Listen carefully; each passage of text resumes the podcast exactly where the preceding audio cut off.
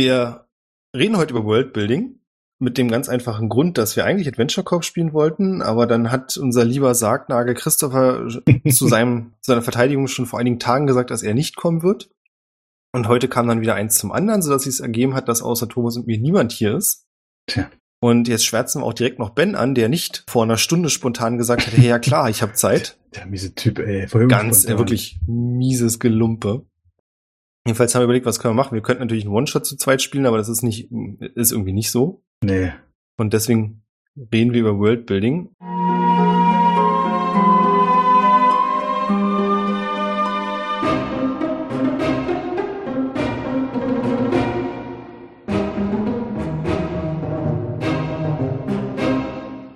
Thomas hat sich dafür entschieden, dass wir diesmal nicht neue Welt basteln, sondern dass wir ein bisschen über die Welt reden, in der Adventure Corp zurzeit spielt.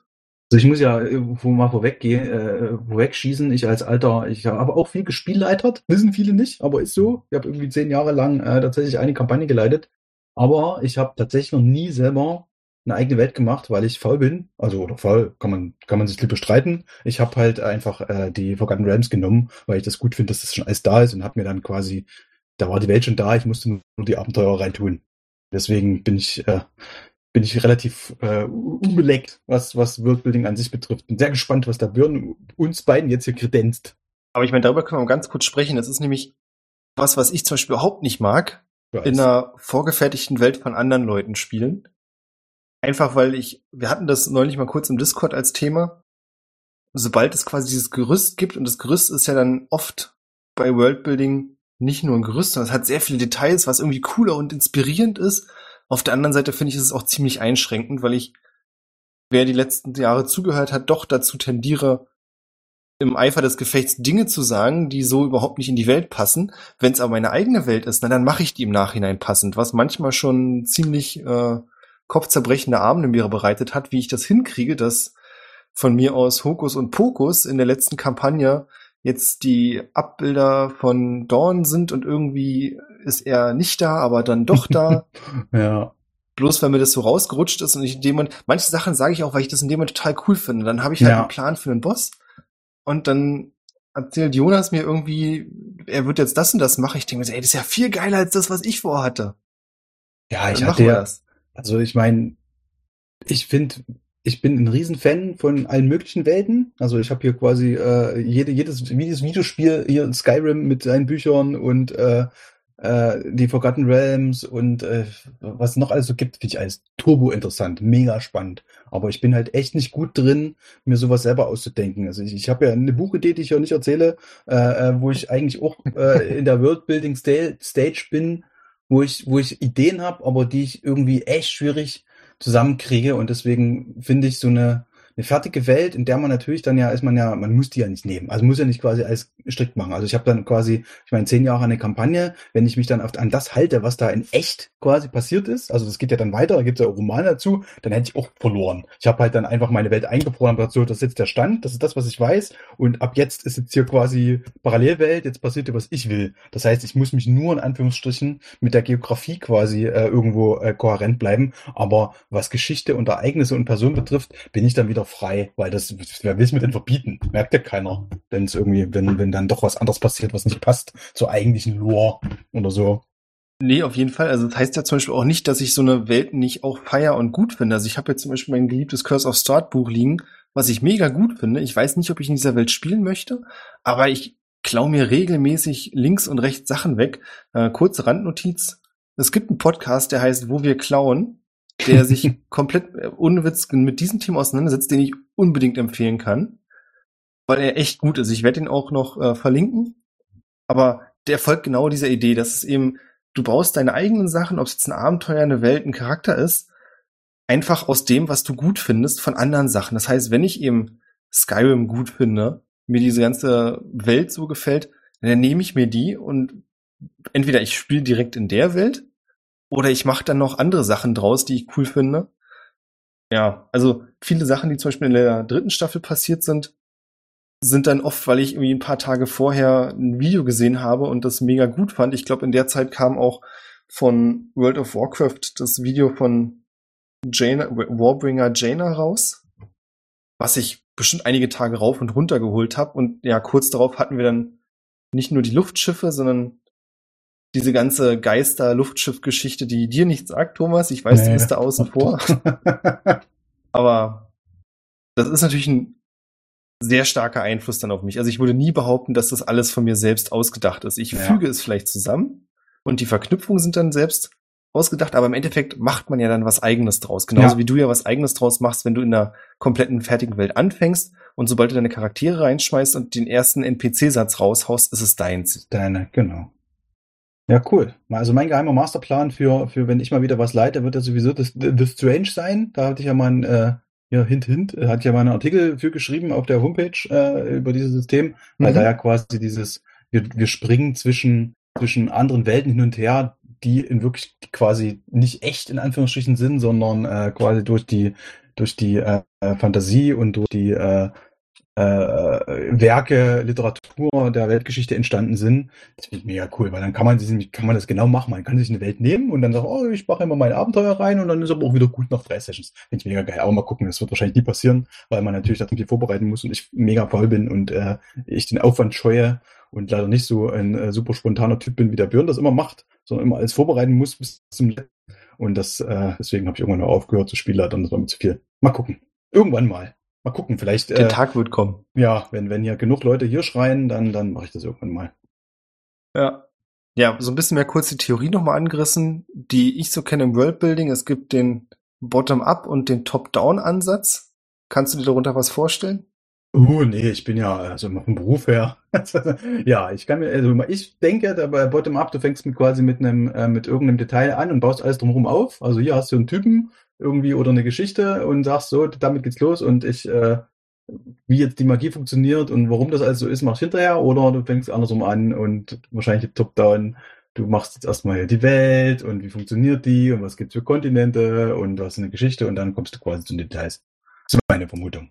Ja, das trifft's genau auf den Punkt. Also das heißt, wir haben jetzt so ein schönes Beispiel Top-Down. Ähm, das weiß ich nicht, ob du gesehen hast. Wir hatten das neulich auch im Discord. Da war die Diskussion für eine Welt, die quasi zwei Sonnen hat. Ja, hatte ich gelesen. Genau, und da war, glaube ich, eine längere Diskussion, wie das physikalisch funktionieren könnte. Und ich weiß nicht, ob es ja, da das schon. Wäre, das wäre top-down dann.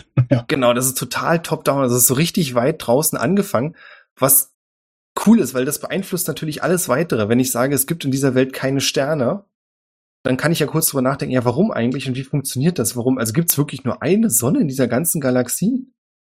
Und daraus dann eben Schlussfolgerungen basteln, die dann sich auf die Welt auswirken und dann führt das, glaube ich, auch relativ schnell zu Kleinigkeiten. Ähm, oder ich fange halt an und sage, ja, es gibt da dieses eine Gasthaus und da hängt ein toter Greif über der Tür, den ja. sie ausgestoppt haben. Ja.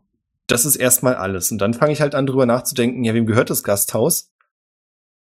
Dann fügt sich halt teilweise Schritt für Schritt weiter. Vielleicht denke ich dann drüber nach, was für ein Land das ist. Vielleicht brauche ich das auch gar nicht. Vielleicht springe ich von da aus weiter zu dem Paladin, der da einmal die Woche vorbeikommt. Und irgendwann stelle ich fest, hey, ich habe jetzt eine ganze Reihe von Figuren. Wie stehen die eigentlich in Beziehung zueinander? Und dann entwickelt sich daraus dann, zumindest bei mir oft so, sowas, dass ich sage, naja, wenn es einen Paladin gibt, dann glaubt er wahrscheinlich irgendeinen Gott. Ja, doch, ich denke, ich habe Götter in meiner Welt. Oder habe ich nur einen Gott? Und von da aus dann eben weiter hochgehe und auch gerne mal einen Schlag zur Seite mache und sage, ich, um das zu klären, muss ich jetzt wirklich mal drüber nachdenken, wie funktionieren eigentlich Götter in meiner Welt? Wie funktioniert Magie?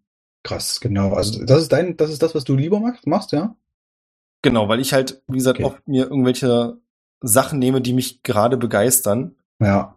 Sei es genau. zum Beispiel ähm, ein starker Einfluss für den One-Shot, den wir hatten, in dem die Schildkröteneier gerettet wurden. Ja habe ich sehr viel mir aus der BBC Dracula-Serie genommen, aus dem, speziell aus dem ersten Teil, was dieses Schloss angeht. Und oft ist es auch so, das kommt für euch vielleicht gar nicht so rüber, aber einfach so ein Gefühl, das ich habe, wenn ich an dieses Schloss denke, an das Setting, dieses düstere, überall ist so Staub, der so halb in der Luft wabert.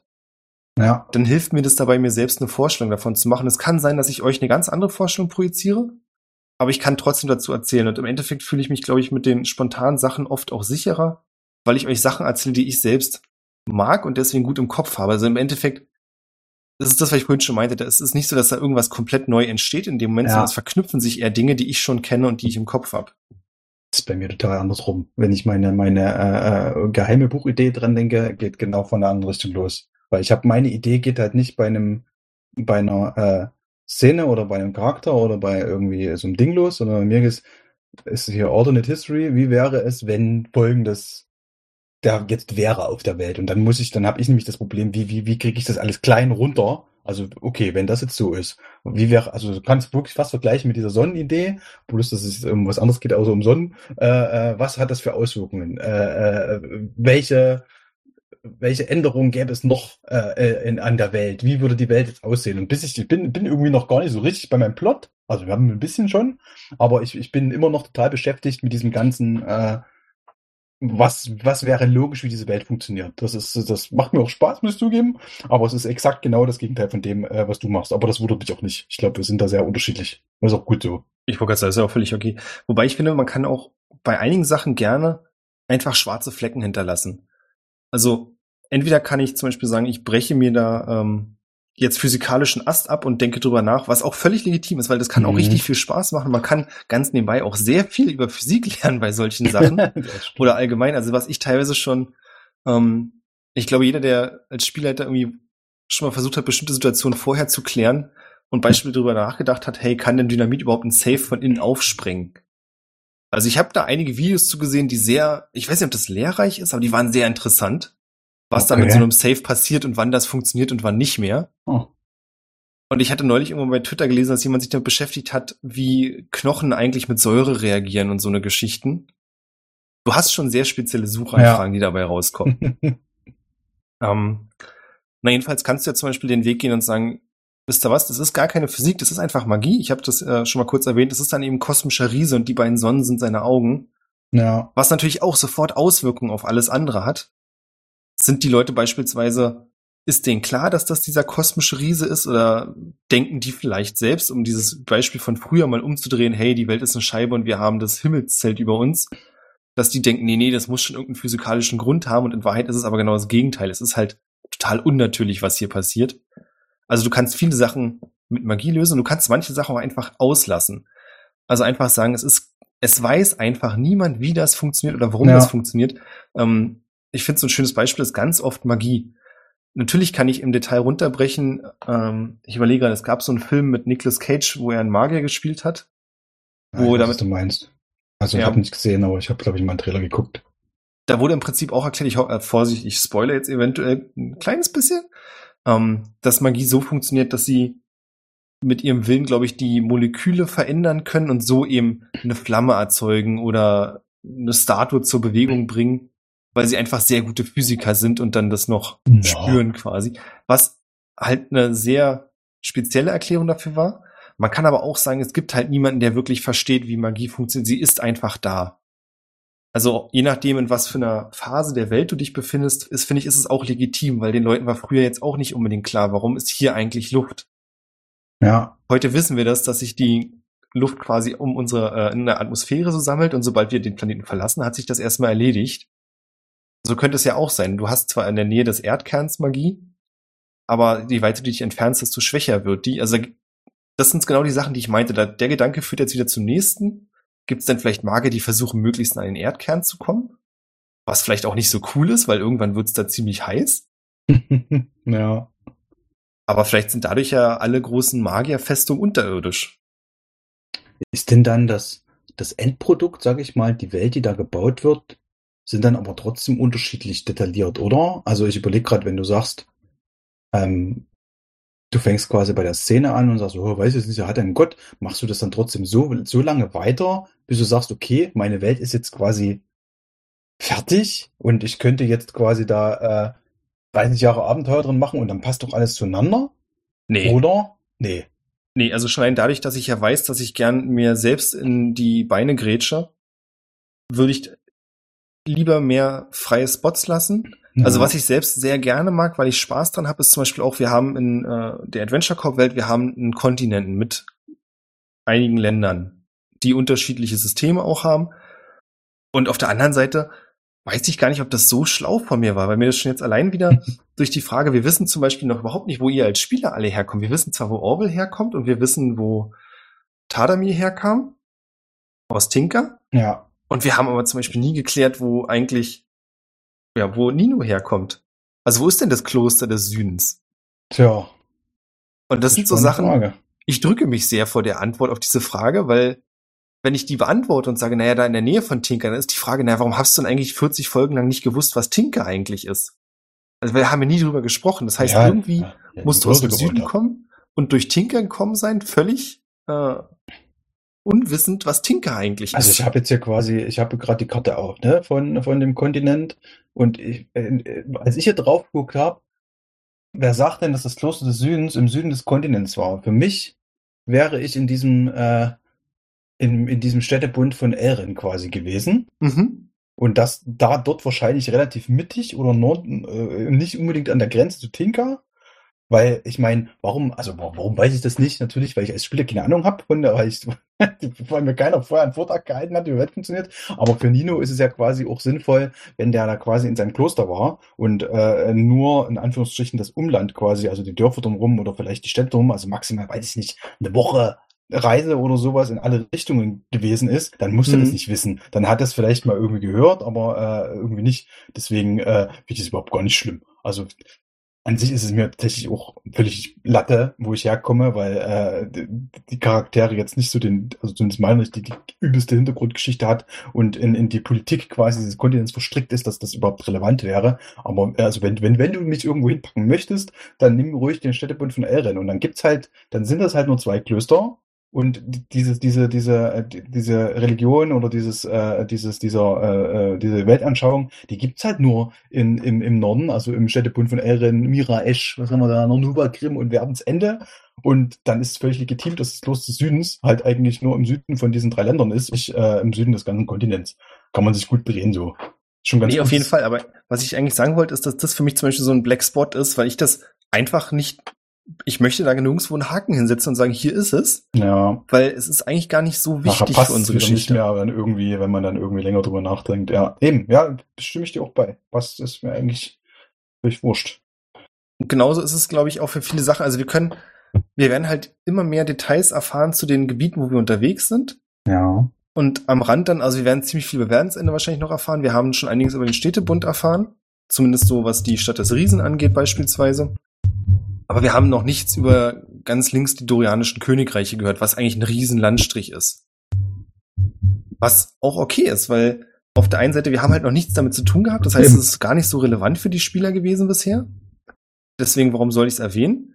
Und wenn ich es nicht erwähnen muss, warum soll ich mich dann da jetzt schon festlegen? Ich habe zwar so ein paar Eckdaten dazu schon festgelegt, aber abgesehen davon, dass die Königin im Clinch mit ihren Brüdern liegt und äh, da mehrere Mordversuche schon auf jeder Seite waren, weil ich das einfach, ich weiß gar nicht, was ich da wieder gelesen hatte, fand ich cool, wollte ich irgendwo hinsetzen und habe mir überlegt, ja, da setze ich's hin.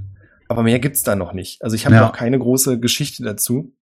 Ja, ist ja im Rollenspiel auch quasi nochmal was anderes, als wenn du irgendwie jetzt eine äh, äh, irgendwie eine Romanreihe oder eine Serie oder irgendwas schreiben willst, wo du ja potenziell vielleicht dann, wo du ja selbst über die Geschichte, Herr der Geschichte bist und nicht noch irgendwie äh, fünf Typen äh, da mitentscheiden und äh, dass ja quasi in die Richtung lenken kannst und sagst, okay, es, es gibt einfach jetzt noch keine, keine allumfassende Verschwörung oder sowas, äh, wo du, wo du schon alle, alle Akteure an seinem Platz haben musst, sondern äh, es passiert halt genau das, wo wir gerade Bock drauf haben, beziehungsweise wo wir gerade sind. Also so ein bisschen mein Ansatz. Ich bin ein großer Fan von, äh, von durchgeplanten Sachen. Also hier Babylon 5, falls das irgendjemand mal nochmal gesehen hat, irgendwie äh, geht es weniger um die Geografie und die Welt, sondern eher um das, um, um Handlungen, die aufeinander abgestimmt ist, wo irgendwie Dinge in der ersten Staffel passieren, die du in der fünften Staffel erklärt kriegst. Mehr, ne? Deswegen habe ich da so ein bisschen in, in, in, in perfektionistischen Ansatz oder ich freue mich immer sehr, wenn, wenn, wenn, wenn, wenn Sachen durchgeplant sind, von vorne bis hinten, und man dann am Ende sagen kann, boah, geil, da hat sich einer richtig Gedanken gedacht, gemacht am Anfang und hat das nicht einfach nur so, so laufen lassen. Aber im Rollenspiel ist es ja, wie gesagt, völlig was anderes. Finde ich völlig, völlig cool so, weil, um Gottes Willen, dann musst du, wirst du bekloppt. Dann hast du dir irgendwie äh, dich äh, drei Wochen eingeschlossen, die Welt zu bilden und deine Charaktere gehen einfach irgendwo anders hin. Ja, beziehungsweise gibst äh, du, nimmst du halt auch ein Stück Freiheit. Also wenn du ihnen ja. nicht die Freiheit lässt, diese Welt selbst mitzuformen, dann ja. finde ich das auch schade. Das ist ja für mich so mit der größte Anreiz, überhaupt mit euch zu spielen, dass ich sage, ich weiß, ich mach die Welt zwar, aber ich weiß nicht, wo wir am Ende landen werden, weil ihr das mitbestimmt. Und wenn ich das alles so durchplanen würde, ich meine, es gibt so gewisse Sachen, die ich mir dank inzwischen mehr Erfahrung zurechtgelegt habe, von denen ich hoffe, dass die irgendwann mal irgendjemand noch aufmacht einfach. Ja. Und wir dann in die Box gucken und sagen, ach Mensch, guck mal, so lange haben wir die Box hier schon dabei und da war die ganze Zeit das und das drin. Und dann alle sich freuen. aber es ist nicht so, dass ich das sein muss, dass ihr diese Box aufmacht. Es gibt übrigens keine Box, macht ihr keine Gedanken. Ja, ja, ist mir schon klar. Ich habe gerade kurz nachgedacht. Ja, ja, komm. Ja, Metaphorisch. ja, weil wenn ihr das nicht macht, dann ist es auch nicht schlimm. Ich meine, wir könnten jetzt noch lange über den Kult der Maschinenmutter reden, aber im Moment spielt der halt keine so große Rolle mehr für euch. Der kommt vielleicht noch mal. Ich hätte gern, dass der noch mal kommt, weil ich den eigentlich ziemlich cool finde. Aber wenn das nicht kommt, dann schaffen wir das schon. Dann überstehen wir das alle. Ja. Ich habe so ein bisschen den Faden verloren gerade, was gar nicht so schlimm ist, weil es passiert nicht zum ersten Mal. Alles gut. Ja, wir, wir sind immer noch in der Theorie des Wirkbildens. Ja, genau. Ähm, ja, also im Prinzip glaube ich, dass für mich zumindest die goldene, ich tendiere eher zum Bottom-up-Ansatz, aber ich Ja. glaube, so richtig strikt dieser Bottom-up bin ich auch nicht, sondern es ist oft, glaube ich, so ein bisschen in der Mitte. Und dann gibt's natürlich diese Extreme, aber wie oft in der Theorie, glaube ich, ist es sehr schwer, eins der beiden Extreme wirklich auszufüllen und zu sagen, nee, ich mache nur das, weil ich meine, wenn du jetzt gerade so einen kreativen Sprung hast, dann sagst du ja auch nicht, nee, ich kann jetzt noch nicht über das Leben des Königs schreiben, weil ich bin erst noch beim Königreich an sich. Ich darf das jetzt noch nicht. Und das macht man dann einfach. Ja. Und ich Ja, glaube, meine- sind die meisten Menschen auch. Meine Frau sagt auch immer zu mir, hör's auf, deine scheiß Welt da irgendwie zu bauen. Fang einfach zu schreiben, mach einfach eine Szene irgendwo oder, oder in, in, in quasi eine Kurzgeschichte an, an einer Stelle, die schon ausgebaut ist. Und das werde ich wahrscheinlich dann irgendwann auch mal tun, weil ich, sonst verhaspel ich mich total in Details und ach, oh, ich kann, genau das, was du gerade gesagt hast, ist, das habe ich nämlich wirklich, also jetzt nicht mit dem König, aber nee, ich kann jetzt hier noch nicht meine die quasi diese Stadt machen und und und die äh, die Location, die ich eigentlich schon im Kopf hab, weil ich weiß das drumherum noch nicht und äh, äh, meine Frau ist große äh, Fanfiction-Autorin, ähm, äh, hat die Augen gerollt, komm, so wird das nie was, komm, fang einfach an. Ja, ich meine, sie hat ja auch nicht Unrecht, so gemeint es Ja. klingt, aber du, das Ding ist ja, du kannst bei deinem Ansatz auch alles noch ändern. Und ich glaube, bei dir ist es dann das Gefühl, sobald du wirklich anfängst, legst du dich wirklich fest. ja, genau. Ist schon nicht einfach, das stimme ich dir zu. Ja. Aber an sich muss ich sagen, teile, ich bin halt vom Typ anders, teile ich da eher ihre Meinung, dass es dann wichtiger ist, es überhaupt erstmal ins Rollen zu bringen. Und ich glaube auch, wenn man ein Buch schreibt, schreibst du es ja nicht runter und bist dann fertig, sondern es ist im besten Fall liest du es ja nochmal und stellst dann fest, na, das war Quatsch. Ich Und habe dann mich, schon- hab mich schon damit abgefunden, dass das die quasi die ersten Sachen, die ich da schreibe, so, so, so ich das mal tue, wenn ich Zeit habe, äh, sowieso bloß für mich sind. Die liest niemand. Und wenn das dann nicht mehr passt in den großen äh, äh, zehnbändigen Epos, den ich dann schreibe, dann ist es egal, weil es ja quasi nur die ersten waren. Ach ja, meine Frau hat's leicht, die schreibt Fanfiction, da hat, kann, da hat er gesagt, sie will sich diese ganze Wordbuilding-Kram, das will sie nicht so sehr. Das will, da will sie nicht antun. Sie will quasi einfach äh, eine fertige Welt nehmen und dann mit fertigen Charakteren äh, und dann die quasi mit einer kleinen Abwandlung und sowas schreiben. Und das, das finde ich interessant, aber das äh, nichts für mich. Aber wir schweifen ab. Naja, ich meine, auf der anderen Seite ist Fanfiction in dem Sinne ja auch das, was wir vorhin schon gesagt haben. Du nimmst dir halt was, ich meine, deine Forgotten Realms Kampagne ist ja so ähnlich eigentlich. Hm, du nimmst ja auch was, was schon da ist und machst dann deins drauf, was in dem Moment dann ja auch im weitesten Sinne eigentlich Fanfiction, Eine Fanfiction ist, das stimmt. ist. Schwierig. Ich glaube, es würde niemand Fanfiction nennen, aber ich glaube fast ist es Na doch, eigentlich das ist Fanfiction. tatsächlich relativ nah dran. Das ist fast recht. Muss ich nachher gleich mal diskutieren mit meiner Frau. Du machst Das wird ein gefüllter Abend. Das Ist dir eigentlich klar, dass ich ja, zehn Jahre lang eine Fanfiction-Kampagne geleitet habe? Was? Aber nicht im Sailor Moon Fandom. D. Ja, warum nicht?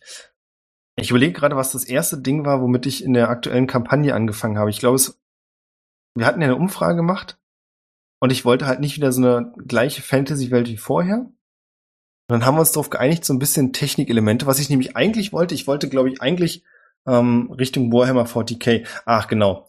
Ich habe äh, ein Hörspiel gehört. Es gibt einige sehr, sehr gute Hörspiele zu Warhammer. Ja. Und ich glaube, das, das ich gehört hatte, ging es um Maschinenpriester. Ah. Ich weiß den genauen Fachbegriff leider nicht mehr, Adeptus irgendwas. Aber Maschinenpriester gibt's bei uns auch, wie du vielleicht weißt. Ja, ach, ach so. Ja, ja, ja. Und die ersten Ideen sind gleich eigentlich ähnlich. Das heißt, diese ganze Vorstellung, dass es Maschinen gibt, aber keiner weiß mehr so richtig, wie die funktionieren. Es gibt auch niemanden, der die so richtig warten kann. Waren so Teile, die ich aus den Space Marine Epos mitgenommen habe. Weil ich das sehr spannend finde, dass es da auch sehr viele Maschinen gibt, sowie die großen Kriegsschiffe. die halt einfach da sind und wenn die kaputt sind, dann kann die auch keiner mehr wiederholen, weil es weiß niemand mehr. Das Wissen ist verloren ja. gegangen. Aber da bist du ja tatsächlich auch in der Mitte vom Top-Down und Bottom-Up.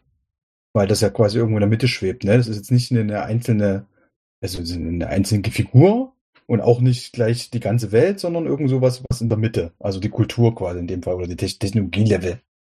Genau. Ah, cool. Ah, Warhammer 40k. Ich habe mir mal irgendwie ein zwei Stunden Video angeguckt, äh, weil ich, ich spiele es nicht, ich kenn's, äh, aber ich finde, ich finde die fand es immer sehr spannend, wie viele hundert Millionen Fraktionen es da gibt. Und dann habe ich mir ein zwei Stunden Video angeguckt über äh, über die ganzen verschiedenen Fraktionen. Ich so, Gott, meine Fresse, ist das denn alles ausgedacht? Wie kann man sich das denn alles merken? ja, ist schlimm, aber es gibt äh, sehr viele Leute, die da sehr gut drin kommen. Und ich muss auch sagen, ich habe angefangen, das Universum mehr kennenzulernen durch die oh, wie heißt das Subreddit? Grimdank, die quasi die ganze Zeit Warhammer 40k Memes posten. Okay. Also auch da lernt man sich dann schneller rein. Naja. Ähm, also das war quasi so der erste Gedanke. Und dann wurde das schon das erste Mal so ein bisschen dadurch geformt, dass ihr ja eure Charaktere vorgestellt habt. Mhm. Und da hat eigentlich den größten Einfluss dann Jonas Charakter mit Tadamir, weil wir länger diskutiert haben, wie wir das machen können und ob das funktioniert. Ja, verstehe, ja. Und in dem Moment, als er quasi mit der Idee kam, er möchte jemanden spielen, der eigentlich schon zum Teil aus einer Maschine besteht, wie können wir das machen? Und dann haben wir darüber gesprochen, naja, wir könnten es halt machen, dass du eigentlich schon tot bist. Und von da aus ging das dann so seinen Weg und damit war dann quasi auch so der erste Maschinenpriester festgesetzt, der jetzt noch keinen Namen hatte und keine Geschichte großartig, aber bei dem einfach klar war, der hat Tadamir gebaut. Punkt. Na, nice. Das ist auch natürlich auch cool, dass man es quasi, dass, dass die Charaktere selbst ein bisschen verantwortlich sind dann um die Welt, die um sie drumherum entsteht. Genau. Und ich will gerade bei den anderen, also die anderen hat natürlich auch Einfluss gehabt, aber jetzt nicht in dem Sinne, dass ihr irgendwie eine bestimmte Figur festgelegt habt, sondern eher allgemein so das Flair mitgebracht wurde bei jedem. Ja. Mein guter Smasher. Zum Beispiel. Also es war auch sowas. Da hat sich das dann gefügt. Ich glaube, Smasher und irgendein anderer Gedanke war es noch, hat sich dann gefügt zu diesem Kult. Das dann, ach so, genau, das war die Kombination von dem, was Tadami passiert ist, weil er auch schon eine bestimmte Hintergrundgeschichte mitbringen wollte und die haben wir dann noch angepasst. Und das von dir mit Smasher hat sich halt super gefügt. Und Smasher ist zum Beispiel auch der Grund, warum die ganzen Generäle des Maschinenkults diesen Namen haben, warum der halt Laserbeam heißt, Hammerhead. Ja. Das kommt halt daher, dass es zuerst Smasher gab. Sehr schön. Das finde ich cool. Muss ich, da bin ich fast schon ein bisschen äh, hier äh, stolz geschwellte Brust. Das ist ja da irgendwo, äh, das ist meine blöde Idee mit den, äh, mache hier einfach äh, ein Ninja Turtle äh, Abklatsch mit allem drum und dran, äh, dass das dazu geführt hat, dass das auch andere Teile der Welt quasi dadurch mit, mit gespawnt sind. Durch solche ja, lustigen Ideen. Ja, ich meine, die Frage ist halt immer, wie man es verpackt. Also ich weiß nicht, wenn es jetzt ich weiß nicht, ob das Leuten überhaupt aufgefallen ist, aber ich glaube, wenn man das nicht so explizit sagt, kriegt auch niemand eigentlich mit, das mit Smasher. Ich meine, das mit deinen Brüdern war natürlich relativ offensichtlich, hoffe ich mal. Aber ansonsten kann gerne mal Feedback gegeben werden, ob irgendjemand gecheckt hat, wer Smasher eigentlich ist in der Geschichte. Und der, äh, der Yamato Hoshi. ja, Hätte ich zum Beispiel nicht gemerkt. Also ja, das ist ja auch schon wieder. Da muss man ja irgendwie schon ein Turtles-Fanboy sein, um zu wissen, wie äh, wie Meister Splinter wirklich hieß. Ja. Aber ich find's cool, ich mag mein Nino auch. Also ich finde so, so quasi einfach, äh, ist ja auch was Schönes im Rollenspiel, dass du irgend, irgendwas. Also Im Endeffekt habe ich das gleiche gemacht wie du. Ich hatte halt quasi eine Idee von irgendwas, äh, was aus der Popkultur kommt und habe das umgeformt in, in, in Sachen, wie man das jetzt irgendwie einbauen kann. Also ein bisschen Wordbuilding habe ich quasi mitgemacht. Genau. Äh, durch, durch, durch äh, Referenzen von anderen Sachen. Aber ich meine, so funktioniert's ja. Also wenn wir dann die Stadt des Riesen zum Beispiel basierte darauf, dass ich ein Bild gesehen hatte. Also es gibt mehrere, äh, ich glaube, Giant Artworks sind es so ein bisschen, wo ein, eben ein Skelett von einem Riesen lag, das halt so groß war wie ein Berg. Also die Perspektive war quasi, dass man dem Charakter, so einem Helden über die Schulter sieht, der in so ein Tal hinabsieht und in diesem Tal, das wird komplett gefüllt durch das Skelett dieses Riesen. Und da haben sich dann so kleine äh, Siedlungen drum gebildet.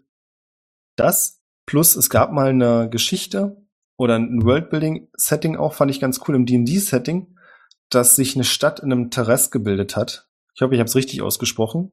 Ich habe keine Ahnung, ich habe das noch nie ausgekriegt. Für mich heißt es Taraske, aber es liegt daran, dass ich äh, das, äh, das Monster Manual damals auf Deutsch hatte und äh, ich das quasi alles Deutsch ausgesprochen habe. Keine Ahnung, wie es ausspricht. Tomb Raider.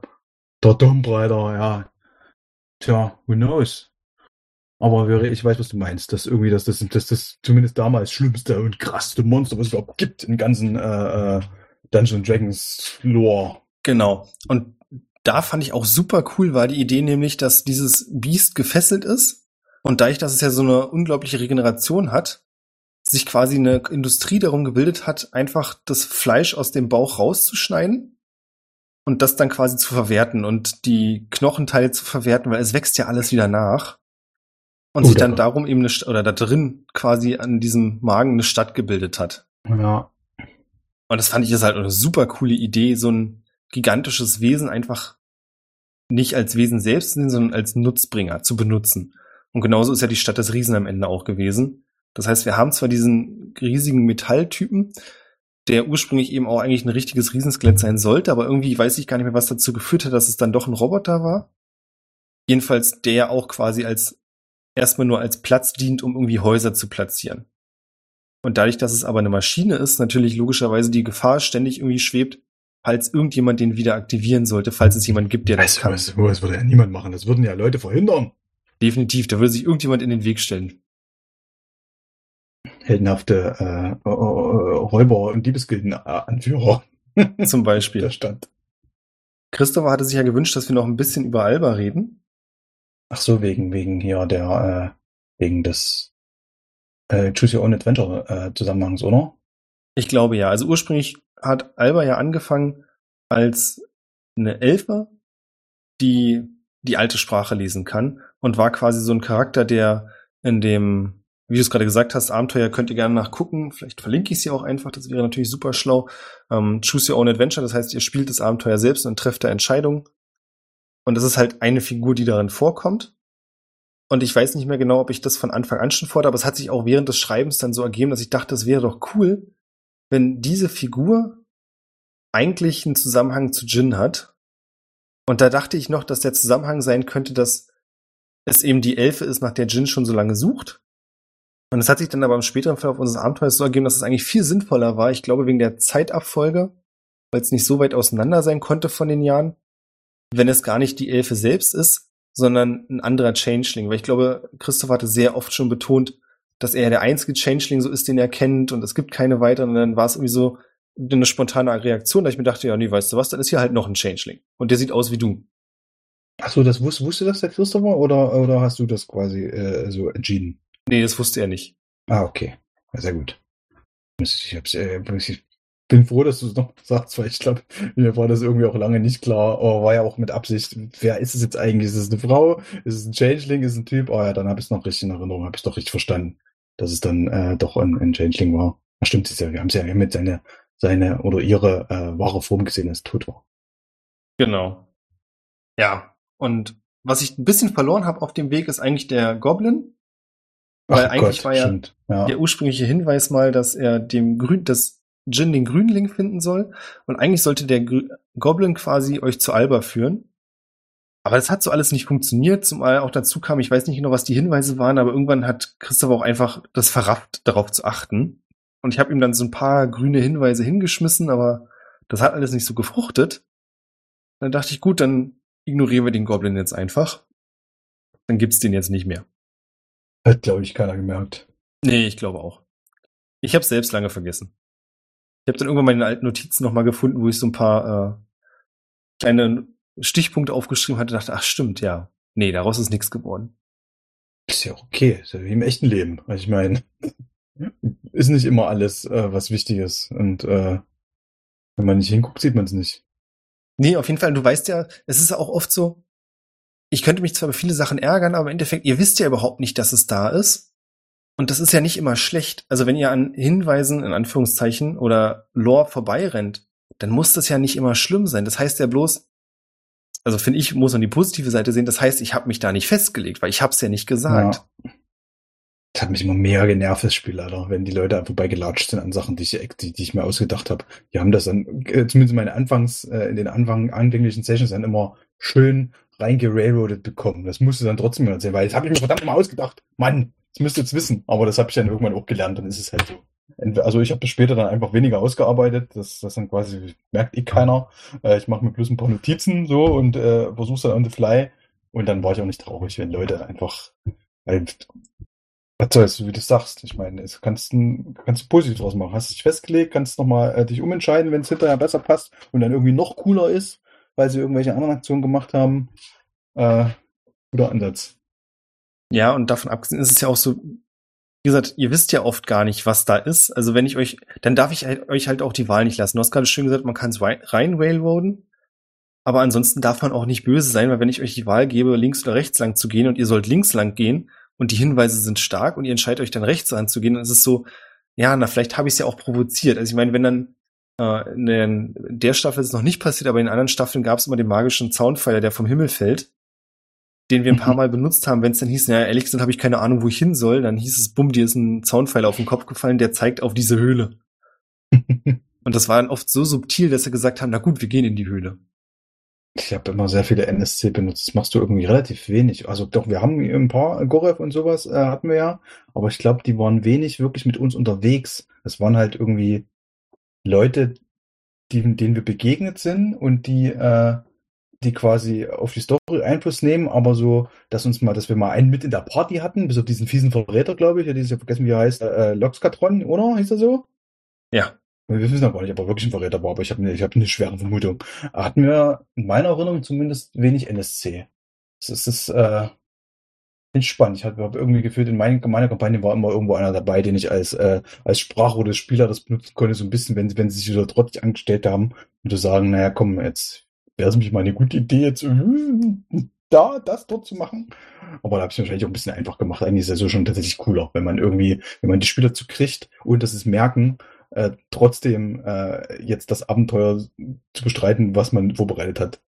Ja, oder, oder sie fangen halt an, dir auch ein völlig neues Abenteuer zu zeigen und du sitzt dann auch zwei Stunden da und denkst du, Alter, das ist richtig geil, was hier gerade passiert. ja. Es ist gefährlich nah am Abgrund, aber es ist richtig geil. Ja, das stimmt. Ja. Und ansonsten mit der aktuellen Worldbuilding-Situation ist es so, wie ich gesagt habe, ich habe halt dieses Wiki und dann immer wieder, wenn ich eine Idee habe, schmeiße ich die da rein. Also es gibt zum Beispiel ganz im Osten das Königreich am Aslensee. Das heißt, das war einer der zufällig generierten Namen, den ich aber ziemlich cool fand. Das wollte ich gerade, ich habe literally gerade fragen, warum eigentlich das Königreich am Aslensee so heißt, weil ich sehe da gar keinen See. Nee, auf der anderen Seite wird halt dieses Meer See genannt. Ach so. Also ah, die See. Ja. Wobei am See natürlich, ja, ist so eine Sache, aber muss ich mal kurz selbst nachgucken. Ich hoffe, ich finde das. Die Idee dazu ist nämlich, dass es da, fand ich zumindest, war ich super stolz drauf, habe ich mir geklaut aus diversen japanischen Filmen und Animes, wo irgendwelche schwimmenden Inseln unterwegs sind. Das, äh, da Aslensee. Genau, dass es einen Charakter gibt, und zwar einen Giganten, der quasi, so ist die Legende, vor Jahrhunderten in diese See getrieben wurde und dort jetzt immer wieder im Kreis läuft, in der Hoffnung, dass er irgendwann wieder aufs Festland kommt und sich im Laufe der Zeit einfach auf seinen Schultern auch so viel Dreck und alles angesammelt hat, dass sich da eine eigene Insel gebildet hat, die er jetzt da rumträgt. Und das zeigt sich auch dadurch, das ist wieder der nächste Schritt, dass ich dachte, okay, also entweder ist der unsterblich und braucht kein Essen oder er isst halt immer mal wieder was. Was kann er denn essen? Naja, Fisch wäre jetzt so das nächste, was irgendwie nahe liegt. Und wahrscheinlich sehr große Fische, wenn sich eine Insel auf seinem Rücken bildet. Hm. Und dann dachte ich, gut, ja, was macht er dann? Dann greift er entweder in die Tiefe und versucht sich so einen Fisch zu angeln. Aber was heißt das? Das heißt, dass diese Insel ein Stück absackt. Das heißt, wir müssten, falls ich da jemals an den Punkt kommen sollte, wird wahrscheinlich da in der Küstennähe keine Bebauung sein. Okay. Aber was heißt das auch? Naja, wenn so ein Riesenvieh sich so tief ins Meer bewegt und wieder hoch bewegt, dann hat das auch Auswirkungen aufs Festland. Ja. Das heißt, wir haben da die Küste am Königreich, die davon geprägt sein wird, dass es sehr starke Gezeiten gibt, die auch nicht irgendeine Muster folgen. Also nicht dieses typische, hey, es ist Vollmond, naja, dann ja. haben wir jetzt Ebbe oder Flut, sondern eher so Pi mal Daumen abgeschätzt, es ist wieder ein halbes Jahr rum. Na, dann wird der Riese wieder Hunger haben, sich was Neues holen und dann können wir ungefähr mit der Flut rechnen. Aber wann genau, wissen wir nicht. Ja, coole Idee. Ja, was mich eigentlich zum nächsten Punkt bringt, ich habe irgendwo mal aufgeschnappt, ähm, es gibt im Reddit auch so ein Worldbuilding Subreddit, der ziemlich cool ist manchmal. Manchmal sind auch Sachen, die ich nicht so, also größtenteils sind Sachen, die ich nicht so spannend finde, aber immer wieder sind so kleine Goldstücke mit dabei. Und zwar war da auch mal so ein, hat jemand vorgestellt, wie Götter in seiner Welt funktionieren. Und das war im Prinzip, das hast du bestimmt auch schon mal gehört, die Idee, dass ein Gott dadurch definiert ist, dass man an ihn glaubt. Ja, ja, das gibt's sehr oft. Genau. Das heißt, da fand ich aber interessant, die Konsequenz ist, dass das auch durchaus irgendwann losgelöst sein kann von der eigentlichen Figur. Also nehmen wir mal an, wir haben ähm, einen, den Gottkönig und der Gottkönig ist halt dadurch definiert, dass er der König ist und es glauben aber so viele, dass er göttlich ist. So ein bisschen auch wieder bei, bei Warhammer mit dem Imperator. Mhm. Dass sich quasi losgelöst davon so eine göttliche Substanz bildet, die er durchaus haben kann, die aber, falls sich dieser Mythos um ihn langsam von dem entfernen sollte, wie er eigentlich ist, wird sich das loslösen. Dann gibt es eben diese Person, Gottkönig, und irgendwann auch einen Gott, der halt das ist, der aber viel mehr das repräsentiert, woran die Leute glauben. Ja. Das heißt, es kann das gleiche sein, es muss aber nicht.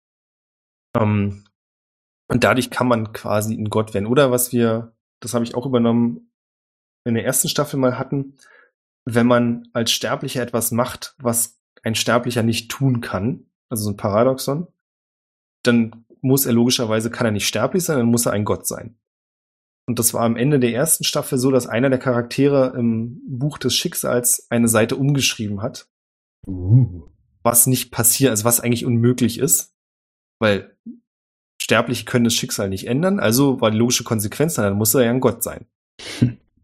Und damit hat es dann quasi auch aufgehört, dass Fatindel dann ein Gott war. Na, finde ich cool. Also hier an der Stelle äh, Lesempfehlung American Gods, wobei gibt es mittlerweile, glaube ich, auch als Serie. Ja. Geht ja, ist ja auch ähnlich, äh, äh dass quasi die, äh, ja, die Götter stimmt. umso mächtiger sind, um, umso mehr Leute an sie glauben, beziehungsweise halt die alten Götter dann äh, äh dahin siechen, weil, weil sie keiner mehr kennt. Ähm, und Lesetipp 2, verwandt, Fables, ist glaube ich auch, ist auch mittlerweile schon abgeschlossen. Märchenfiguren, äh, die quasi im in, in ihrer Heimatwelt, im, im Feldesland äh, quasi leben, also Schneewittchen, äh, äh, Cinderella und so weiter, und die quasi auch über ihre, wie viele Leute noch von ihren ihre Geschichten noch erzählen, quasi äh, dadurch ihre ihre Macht behalten. Das finde ich auch mega geil. Also solche solche solche Tweaks auf äh, bestehende echte, also echte in Anführungsstrichen äh, Folklore und und Mythen und sowas, in dem einfach so, so einen Twist zu geben, da stehe ich voll drauf. Und deswegen finde ich auch solche Götter existieren äh, aufgrund oder sind so mächtig, wie wenn Leute an sie glauben. Da gibt es wahnsinnig viel und das was verschlinge ich auch immer. Finde ich richtig cool. Ich weiß gar nicht, ob sie bei Marvel, bei den, bei den Marvel-Göttern auch so ein bisschen hatten. Ich glaube ich nicht. Ich glaube, das haben sie da nicht gemacht. Da mit Thor und so. Es ist ja, gibt's ja auch quasi Götter äh, da in diesem ganzen Kosmos. Ja, wobei den finde ich auch nochmal ein anderen. Da, den haben sie, finde ich, eher so noch so einen sterblichen Anstrich und das ist bloß eine andere Rasse gegeben. Ja, im, im MCU ja, im Comics sind also will jetzt mich nicht aus dem Wert aus dem Fenster lehnen, aber ich glaube, da sind es tatsächlich, äh, sind keine Aliens, das sind schon wirklich äh, Götter quasi, keine, keine andere Rasse.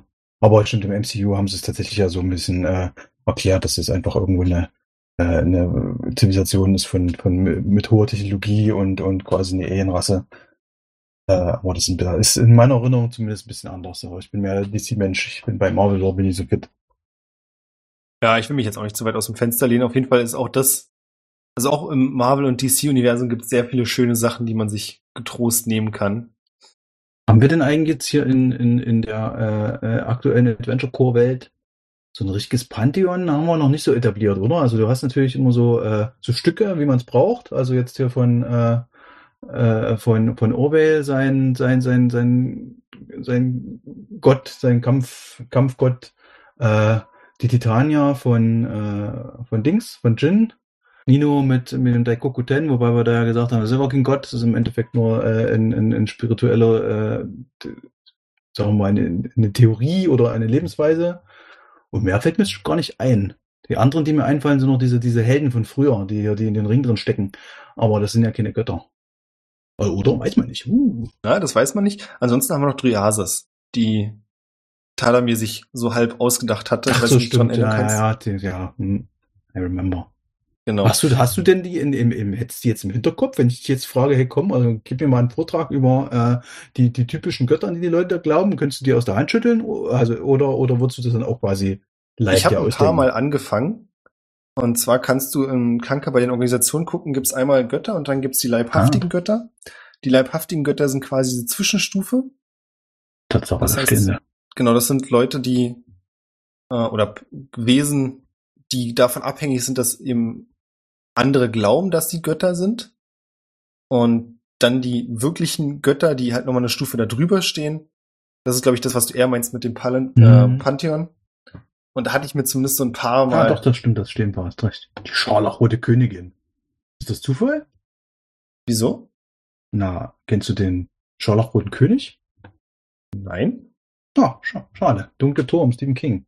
Der Crimson King ist quasi der, der Oberbutz da, der Oberböse. Ach so, nee, war mir nicht bewusst. König. Aber dann, Nee, die scharlachrote Königin hatte angefangen mit dem Bild, das da auch zu sehen ist, ja, ist was ich Uh. super cool fand. Scharlachrote Königin. New Image. Das gibt es auch in groß da.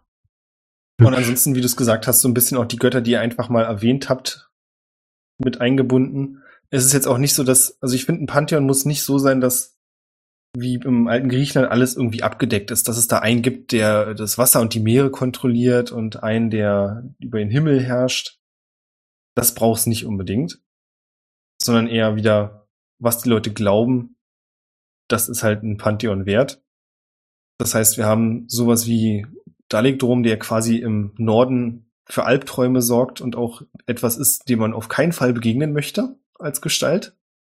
Und dann die Scharlachrote Königin, die so ein bisschen, also ich finde, Götter sind auch sowas, die sind nicht gut oder böse, sondern oft eher so ein Zwischending und dann kommt es natürlich auf deine Perspektive an. Also wenn du eben ein Gläubiger der Scharlachroten Königin bist, dann ist es natürlich für dich super cool, wenn du in ihrer Tiefwelt landest am Ende Ja. und auch eine Belohnung.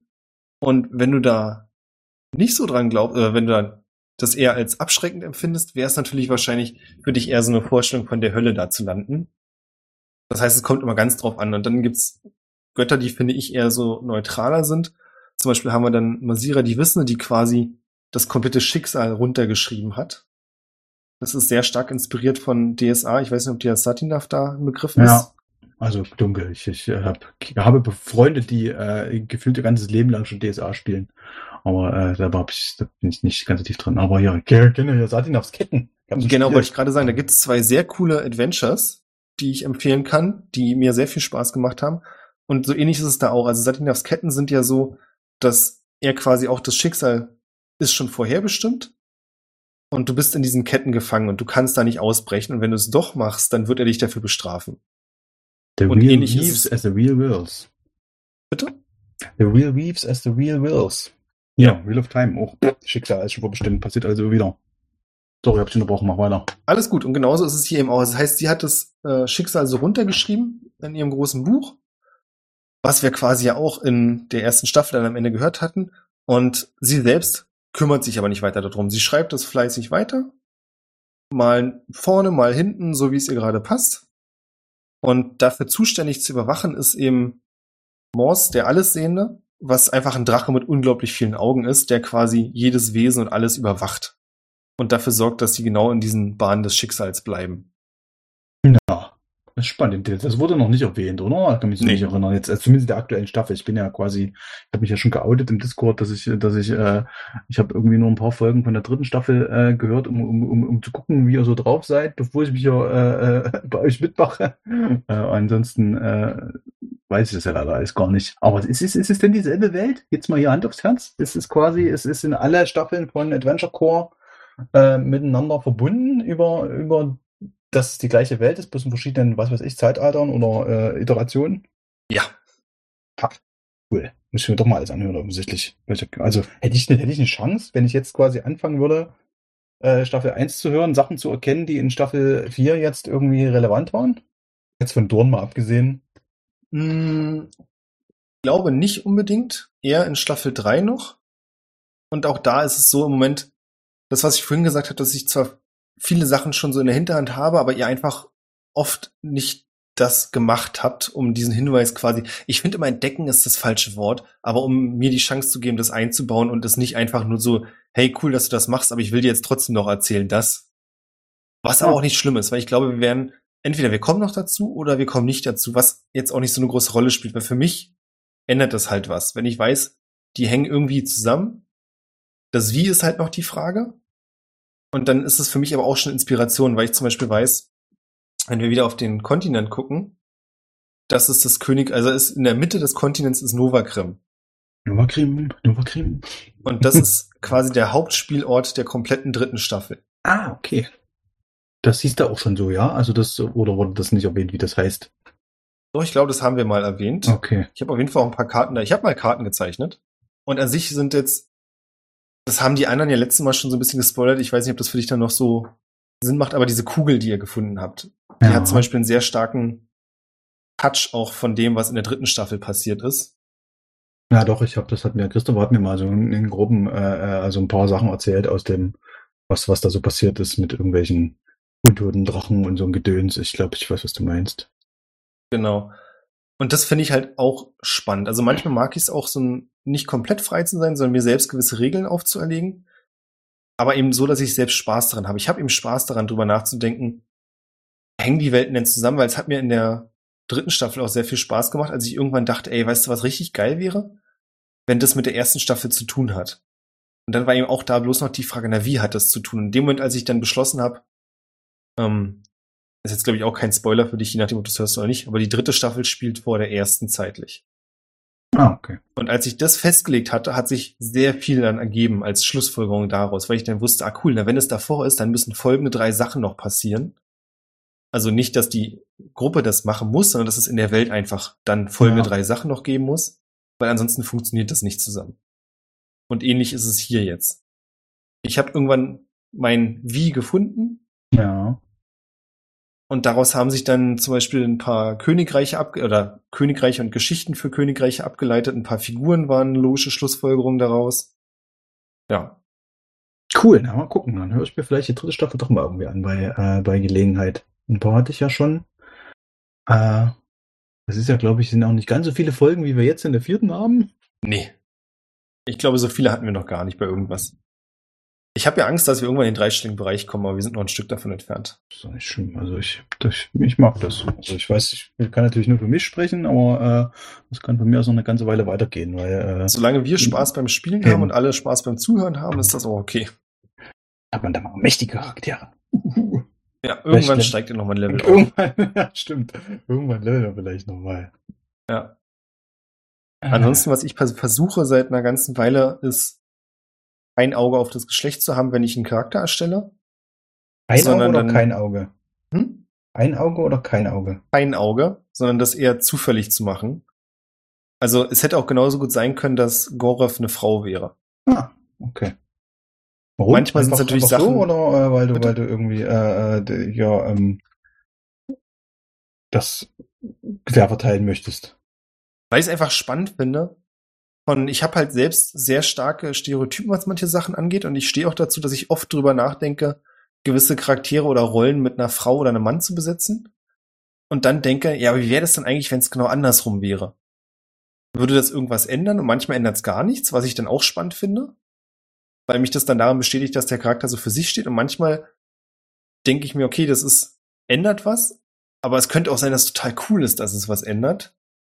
Hast du irgendwie ein Beispiel von Sachen, die den von Leuten, die mir schon begegnet sind? Weil ich mir fällt gerade, also ich wüsste jetzt keinen Charakter, wo ich jetzt sagen könnte, uh, das war bestimmt ursprünglich eigentlich jemand vom anderen Geschlecht gewesen.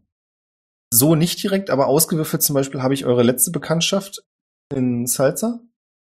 Und zwar die Händlerin, mit der ihr unterwegs wart und ihre Frau. Ah, okay. Das war also gar nicht ursprünglich als äh, lesbisches Pärchen unbedingt angelegt, sondern das hat dann das, der, der Würfel entschieden. Äh, Genau, es gab halt erst, Ah. also ursprünglich gab es halt eine handelnde Person. Ja.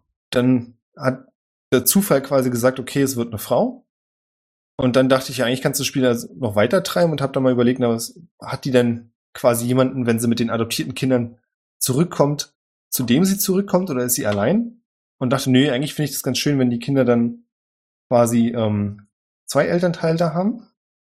Ja, und dann dachte ich, gut, dann würfeln wir das halt auch noch aus und dann ist es auch eine Frau geworden, was ich völlig in Ordnung fand. Ja.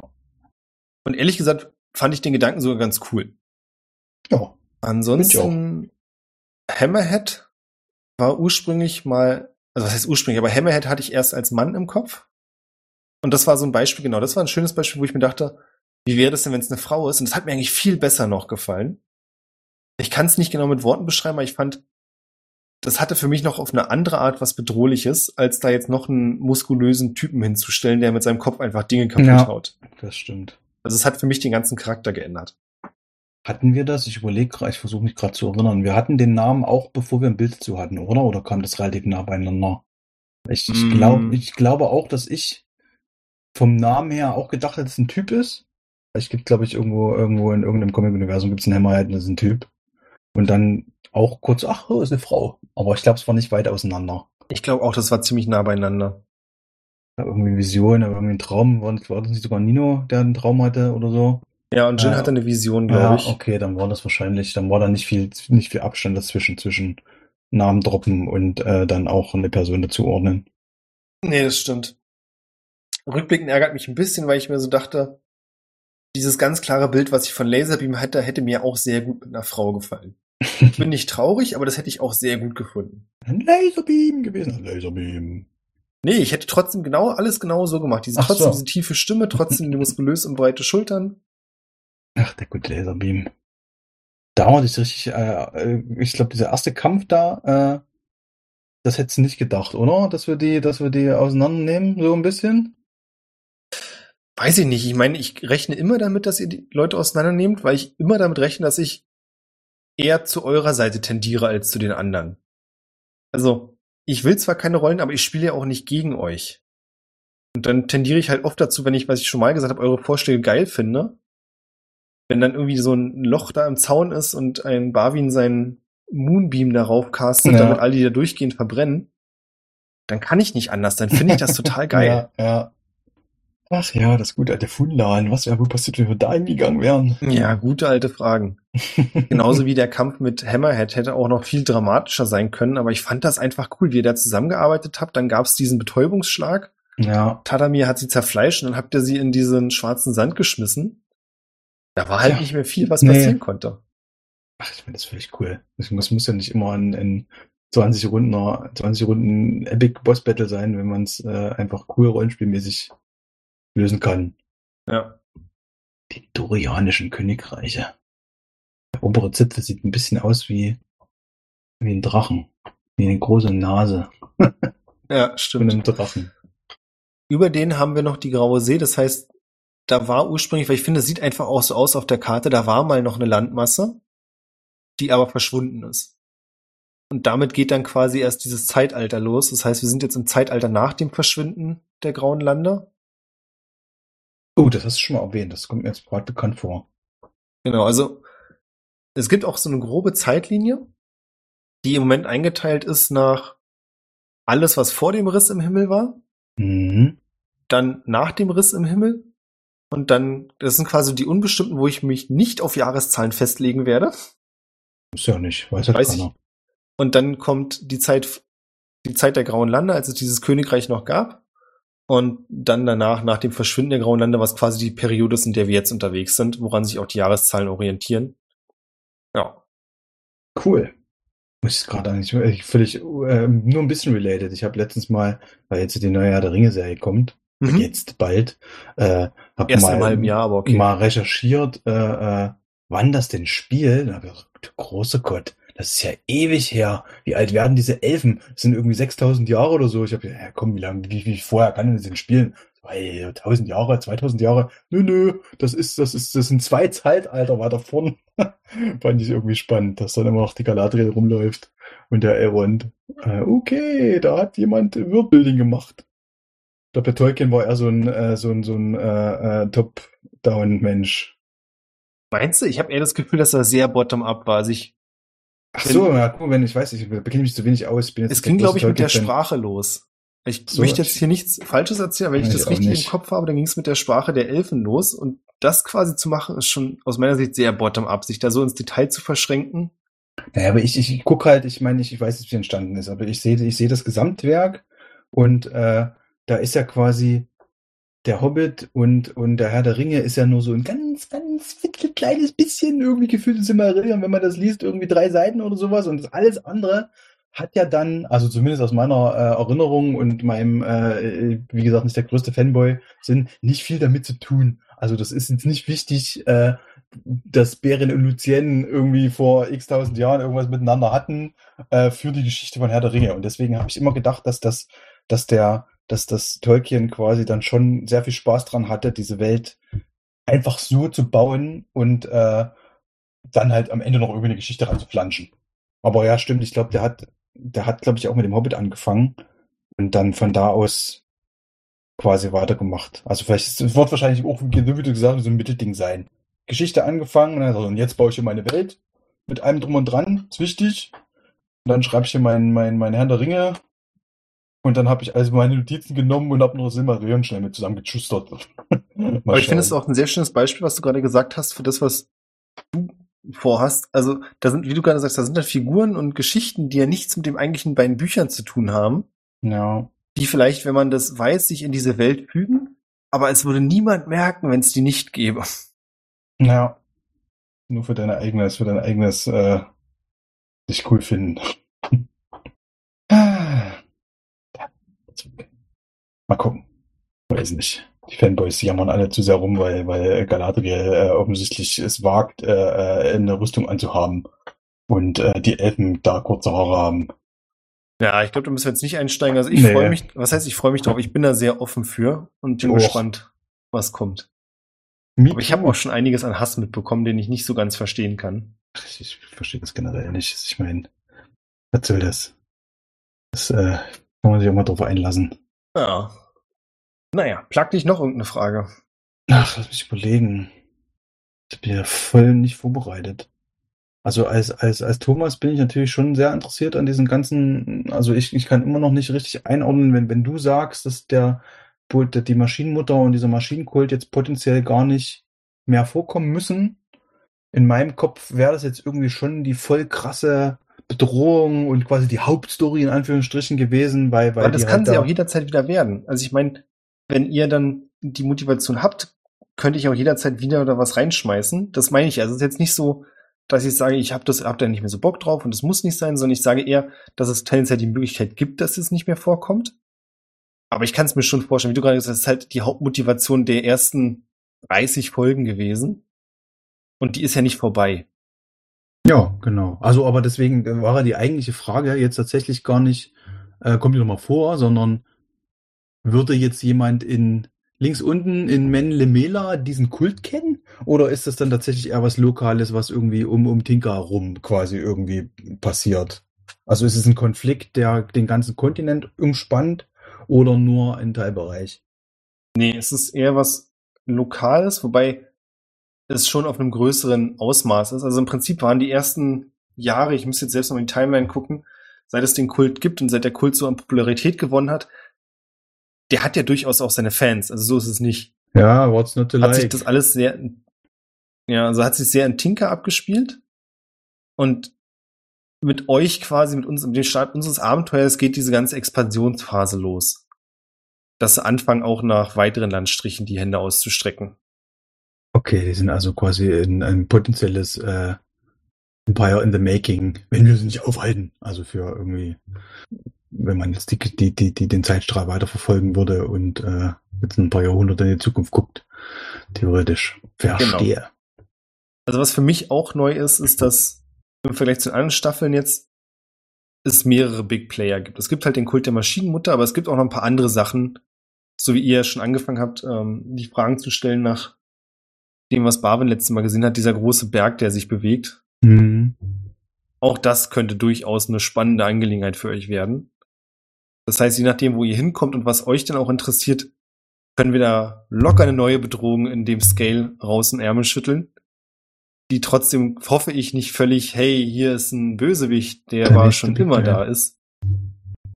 Siehst du, ich hätte, jetzt, ich hätte jetzt gedacht, dass wir das miteinander so tun. Was weiß ich, man kann als Maschinenkult ja vielleicht auch irgendwelche äh, Beine an Berge ranbauen und die irgendwie äh, quasi mechanisieren, keine Ahnung. Also so ich Das ist ja der schöne Punkt. Ich habe ja nicht gesagt, dass es nichts miteinander zu tun hat. Okay, verstehe. Ich meine, wir können jetzt auch mal kurz einen ganz kleinen Spoiler lassen. Ihr habt es ja in dem einen One-Shot quasi schon gesehen.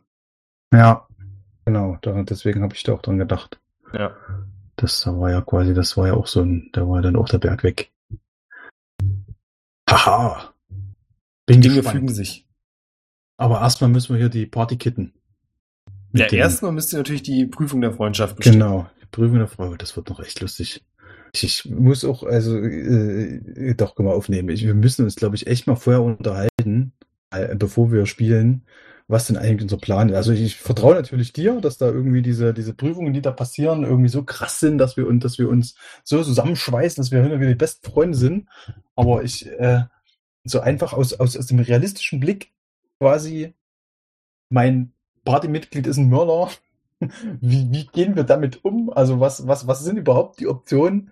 Ich, ich weiß, keine Ahnung, bin völlig noch blank, wie wir das, wie wir das kitten wollen. Und deswegen hätte ich, glaube ich, noch mal, müssen wir uns einfach noch darüber unterhalten, was, was denn überhaupt, wenn wir jetzt diese Prüfung nicht hätten, wie, wie wir denn dazu stehen. Ist uns das allen egal? Sagen wir, dass wir als, dass wir jetzt als, ähm, um den, den Spielspaß quasi nicht zu, zu, äh, äh, zu, zu äh, torpedieren, sagen wir, wir schwammen drüber und äh, äh, wir, wir nehmen das jetzt so hin und so. Das, das finde ich irgendwie, bin gespannt, was, was, was diese Prüfung, was da so passiert. Ob man dann das irgendwie gekittet kriegt oder nicht. Hm wir sind, wir schwanken ein bisschen im Thema jetzt, aber das ist nicht schlimm. Ja. Schon sehr auch darauf von abhängig, dass ihr dann sagt, ja, wir wollen das als Spieler auch. Ja. Weil ansonsten, also einen Grund zu finden, sich zu hassen, findet ihr bestimmt immer in der Gruppe. Aber ich glaube, genauso könnt ihr auch Gründe finden zu sagen, hey, wir sind jetzt so lange unterwegs, ich kann zumindest, ich meine, man muss auch immer dazu sagen, ihr seid jetzt alle keine Kinder der Unschuld. Oh, ich weiß, es kommt aber immer auf die Perspektive an. Ja, ich, Nino braucht bloß einen Grund, äh, muss irgendwas finden, wie er ihm verzeihen kann. Und so einfach ist es. Also, also darauf wird es herauslaufen. Man muss sagen, okay, also tatsächlich Schwamm drüber ist dumm gelaufen. Äh, wir müssen bloß eine Möglichkeit finden, wie er es nicht wieder macht, weil das finde ich ja wirklich doof. Ähm, und dann, ich meine, ja. da könnt ihr immer noch drüber reden, aber grundsätzlich kann man ja auch sagen, dass Nino eben die Einsicht hat zu verstehen, dass Jin so gewisse Zwänge in seinem Handeln auch sieht ja. und dann der Meinung ist, dass das, was er tut, das Richtige ist und dass er damit hilft. Also wenn er der Meinung ist, dass hätte er den jetzt nicht umgebracht, dass wahrscheinlich andere gestorben wären. Er hat das jetzt nicht so gesagt, ich weiß. Aber ich glaube, auch da findet man eben empathisch eine Lösung, wenn man möchte. Ja. Ja. Schauen wir mal. Und wir waren jetzt, wir sind jetzt, wir waren im Städte, Städtebund von Elren und sind jetzt irgendwie einen Monat gelaufen und sind jetzt in Werdensende schon fast an der Küste oder nicht? Ich habe guck mal, da unten ist der Maßstab. Auch das ist ein Black Spot, über den wir noch nicht gesprochen haben. Ah, okay, verstehe. Oh Gott, mal eben, wie weit wir denn. Boah, ich habe keine Ahnung, wie viel man am Tag schafft, so an Kilometern. Aber das wirst du im Zweifel wahrscheinlich so nicht mit Lineal ausgemessen haben. Nee, wo kommen wir denn da hin? Dann legt mich wieder Leon auf irgendwas fest. 600 nee, nee, Kilometer. Naja, gut, mit 600 Kilometern, dann kommen wir ja schon, das ist äh, einmal von, von Nova Creme bis an die Küste. Ja, Memo an mich, ich werde dieses Lineal entfernen. äh. Ja. Nee, sonst habe ich jetzt spontan keine Fragen. Da fällt Super. zumindest nichts ein. Macht ja nichts, wir kommen ja auch zum Ende.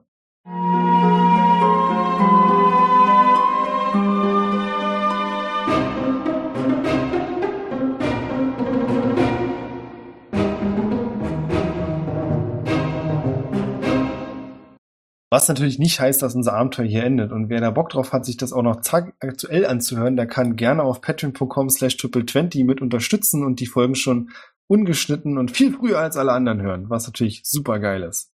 Genau, kann ich empfehlen. Ja. Ansonsten gehen wir weiter unseres Weges und hoffentlich beim nächsten Mal dann mit allen. Ja. Vor allen Dingen mit dem Christopher. Ja, das wäre schön. Aber tatsächlich ist es nicht nur Christopher, es wäre halt sehr schön für die Prüfung der Freundschaft, wenn dann auch wirklich alle Freunde da sind. Das stimmt. Ansonsten macht das irgendwie nicht ganz so viel Sinn. Aber wir werden sehen. Ich meine, wir können tun, was wir tun können. Und ansonsten reden wir einfach nochmal über Worldbuilding oder machen einen One-Shot. Ich glaube, irgendwas wird uns schon einfallen, so wie heute, dass wir die Zeit rumkriegen. Das stimmt. Und am Ende ist ja das wirklich Wichtige, dass wir daran denken, dass Nico, Iseboy und 151 Pokémon uns den Rücken stärken und uns auch unterstützen. Vielen Dank. Ja, Dankeschön. Ja, mehr habe ich tatsächlich nicht zu sagen. War mir eine Freude. Mir auch. Bis zum nächsten Mal. Tschüss. Ciao.